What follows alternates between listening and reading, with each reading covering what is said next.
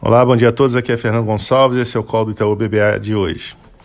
Nós tivemos agora a divulgação da ata do Copom, referente à reunião é, do comitê na semana passada, em que houve a decisão de cortar a taxa Selic em meio ponto percentual para 5% ao ano, o menor nível da história.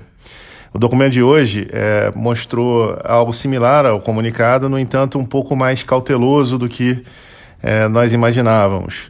Em particular, é, o comitê novamente menciona que deve cortar os juros em mais meio ponto é, ainda esse ano, mas é, por duas vezes menciona cautela depois desse corte. Né, e ainda faz uma discussão sobre os impactos da política monetária num ambiente em que há uma redução da participação do Estado na economia, um desenvolvimento do mercado de capitais, menciona a incerteza na transmissão de política monetária isso tudo sugere que depois desse corte de meio ponto é, no final desse ano, o comitê de fato deve passar a ter uma atitude ainda mais cautelosa, cortando os juros mais é, devagar, cortes de ponto 25, e não há clareza hoje é, quantos cortes seriam. Né? Então, é, nós mantivemos o nosso call de que a taxa Selic atinge o nível de 4% no ano que vem, com um corte de 0,5% esse ano e dois cortes de ponto 25 é, no ano que vem. Agora, o comitê claramente pretende observar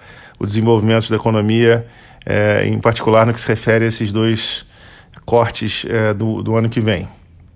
Além disso, no Brasil, nós também teremos hoje a divulgação da agenda pós-reforma de Previdência por parte do governo.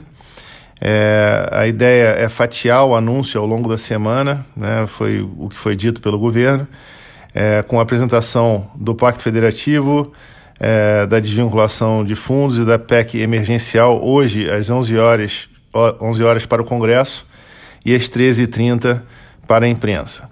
A reforma administrativa deve ser apresentada amanhã e na quinta o plano de estímulo ao emprego.